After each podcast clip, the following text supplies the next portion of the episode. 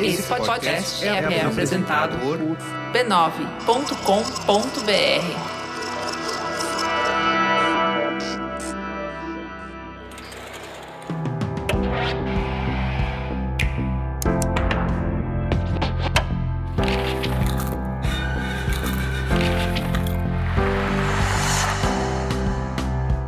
Mamileiros e mamiletes, eu sou a Cris Bartz. Eu sou a Juva Lauer e esse é o Mamilos Cultura, o nosso espaço para compartilhar as reflexões que tivemos a partir de produções culturais. O assunto hoje é o filme Homem do Norte. Se você assistiu uma série, um filme, leu um livro, foi numa exposição que explodiu a sua cabeça e quer muito saber a nossa opinião, vai lá no Instagram, no arroba mamilospod, conta pra gente. Quem sabe a sua indicação não vira tema aqui do próximo Mamilos Cultura.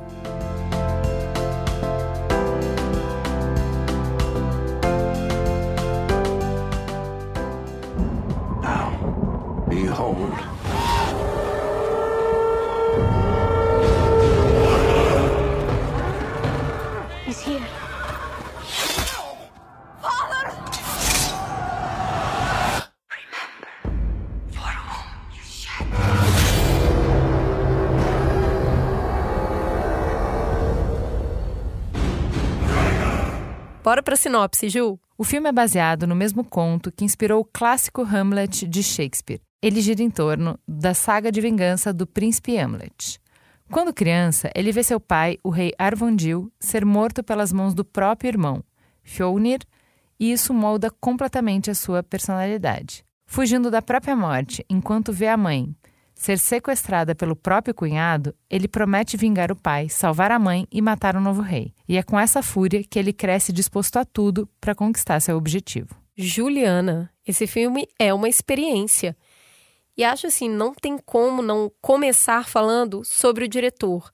É, eu me apaixonei pelo Robert Eggers fora da ordem. Primeiro assisti A Bruxa, gostei muito, aí fui assistir O Farol e, e logo que lançou O Homem do Norte, eu corri para assistir. Assim, ele continua na saga dele de exploração da psicologia humana. O que, que nos move? O que, que a gente é capaz de fazer quando a gente vê que a nossa vida ou a nossa liberdade está ameaçada? E, cara, as respostas dele nunca estão dadas. Nunca é fácil. E aí, para trazer ainda mais camadas nessa dificuldade de interpretar quem a gente é e o que a gente deseja de fato, o quanto a gente tem livre-arbítrio, o quanto a gente é manipulado pelos nossos próprios desejos, ele traz a mística, o realismo fantástico. É outro tipo de terror, sabe? É outro nível. É o terror que a sua própria cabeça causa em você. Do quanto você vai se reprimir ou do quanto você vai conseguir se libertar. Cara, eu fico chocada com esse cara, assim, ele é muito bom, é só o terceiro filme dele. É, eu Adorei a Isabela Bosco comentando sobre o diretor, né? De falar como você enxerga um cineasta a partir do. quando você percebe que no terceiro filme ele já tem um universo, ele já tem uma linguagem, você já consegue reconhecer um filme dele por algum frame só, você já vê. Então, essa obsessão que ele tem por recriar a época em cada detalhe, na roupa, nos objetos, em tudo, o jeito que ele filma, enfim, é uma experiência imersiva mesmo e muito característica, né? Sim, concordo muito. E eu acho assim, continuando nessa tônica do que o filme investiga, né? Para mim, a gente está falando ali de um homem em busca de si. Ele passa, né? O, o príncipe passa por um trauma quando ele é pequeno, ele vê uma coisa muito ruim acontecendo com a família dele e ele passa todo o tempo, todo dia à noite, falando: eu vou vingar meu pai, eu vou salvar minha mãe. Eu vou matar meu tio. Meio a área no Game of Thrones. Né? Exatamente. Né? Então ele fica repetindo aquilo e ele vai vivendo uma série de coisas é, ligada a esse pai e aí é um homem totalmente brutalizado. E esse filme, para não te fazer. Totalmente não, porque ele é capaz de amar, né? É, então, olha aí. É isso que eu acho interessante, porque ele, é, inclusive no início da cena, antes dele entrar em contato de novo com esse tio, tem uma cena de selvageria que ele faz parte de um grupo que está invadindo um povoado. Que você fala: não, peraí, é para esse cara que eu tenho que torcer? E aí eu acho que o filme já dá essa subvertida. Do tipo, você não vai, você não vai gostar de ninguém aqui, tudo bem? Combinado? Só que esse homem é capaz de amar. E não é só a mulher. a relação dele com o pai no início, que é é ancestral mesmo, é um negócio de bicho, sabe? De imitar cachorro, é uma coisa muito animal, mas tem um mega carinho entre o pai e o filho. Então, quando ele se apaixona pela moça depois, lá na frente, e começa a querer questionar: puta, será que eu não deveria deixar de lado isso aqui? Será que eu não deveria ir embora? E aí ele tem esse jogo que eu acho que tem muito a ver com o homem sabe? Com essa coisa da virilidade, do orgulho, de não, se fizeram comigo, eu vou fazer de volta e eu não posso abrir mão. E aí a gente chega a questionar: será que existe um papel de vingança na vida das pessoas? Isso é muito legal que a Isabela Bosco traz, assim, né? De vamos trazer o contexto histórico para as coisas, né? E sabe quando que é essa história de que, poxa, tá falando de uma é, de uma época em que as pessoas não tinha juiz, não tinha os delegado, não tinha polícia. Então, se você sofreu qualquer coisa, é a vingança mesmo. A base da relação e, e da justiça é a vingança, é olho por olho, dente por dente. Essa história aí surgiu e já. É, não sabemos se é meme, se é fake news, enfim, na época que a gente estava comentando do, de por que, que os é, nórdicos não alimentam pessoas visitas na casa deles. Hum. E é dessa coisa de não ficar devendo, de não criar essa animosidade, essa possibilidade de mal entendido, porque as coisas escalonavam rápido demais, como está muito claro ali, né? Não, até trazendo esse, essa questão do, do tempo onde isso acontece, é um rei, um príncipe, um reinado Cara, é um casebre, entendeu? É um vilarejo e tinha um rei ali. Tanto que o rei é morto de um jeito que nenhum rei seria morto. Então acho que contextualizar é, muito é importante Vikings, mesmo. Né? É. Me lembra demais a série do Vikings, porque é de uma miséria. O cara precisa é, invadir outros países, porque senão eles nunca vão superar a miséria em que eles vivem. Pois é, e aí eu, isso que você está falando de invadir, né, leva ao papel da violência no filme. Esse filme tem litros de sangue, sabe? Mas para mim faz muito sentido. Primeiro, porque a gente está falando dessa época de morrer na batalha era uma honra. Você seria compensado em outro plano, no plano espiritual. Então, as pessoas ali, elas resolviam as suas diferenças com duelos. Além disso, o filme, ele parece querer te entregar uma história tão dura que você não vai se apegar a ninguém.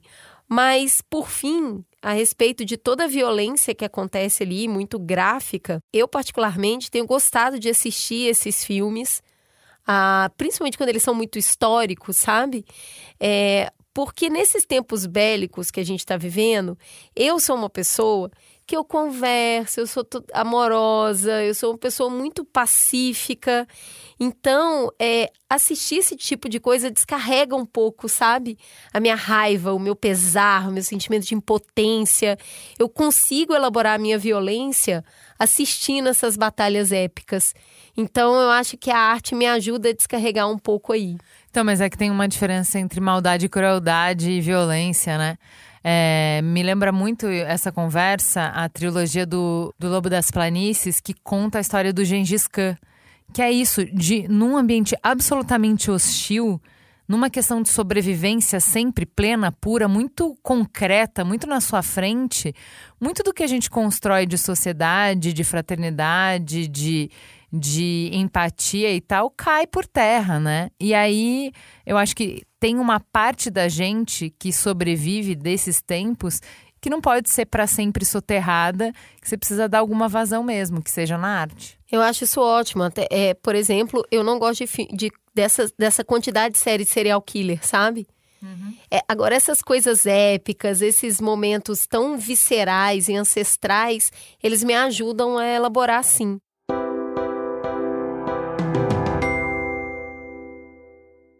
Um outro ponto que eu acho que não dá para não destacar nesse filme é o, papel do místico para a gente elaborar a dificuldade da vida, sabe?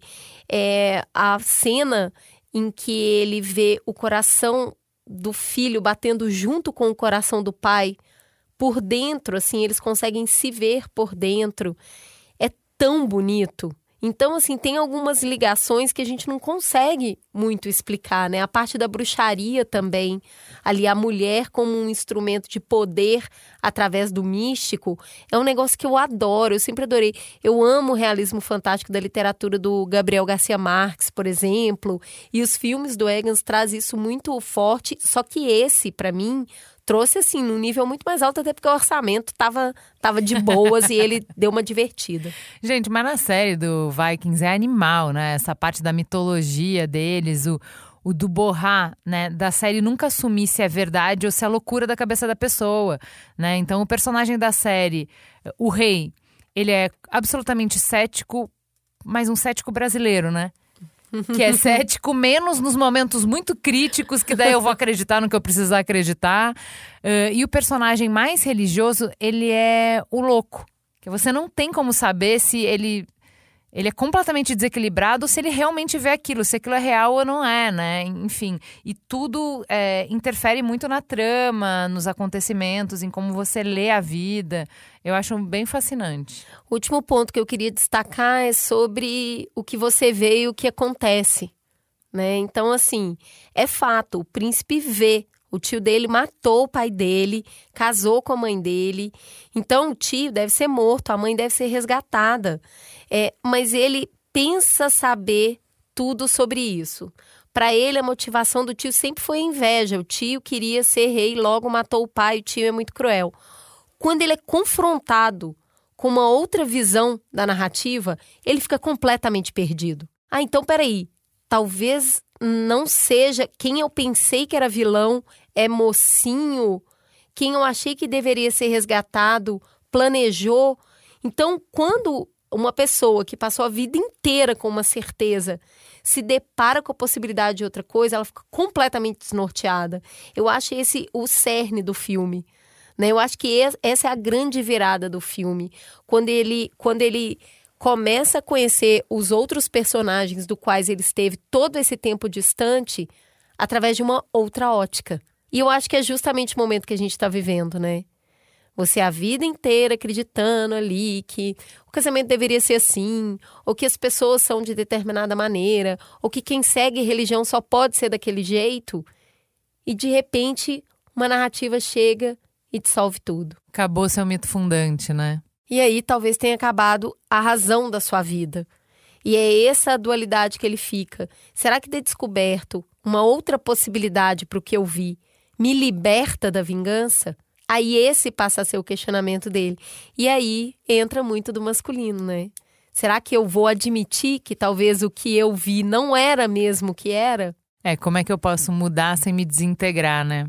É uma, um bom questionamento. É isso, eu acho que esse é o coração do filme. Temos um programa, Juliana? Temos um programa violento, pingando sangue.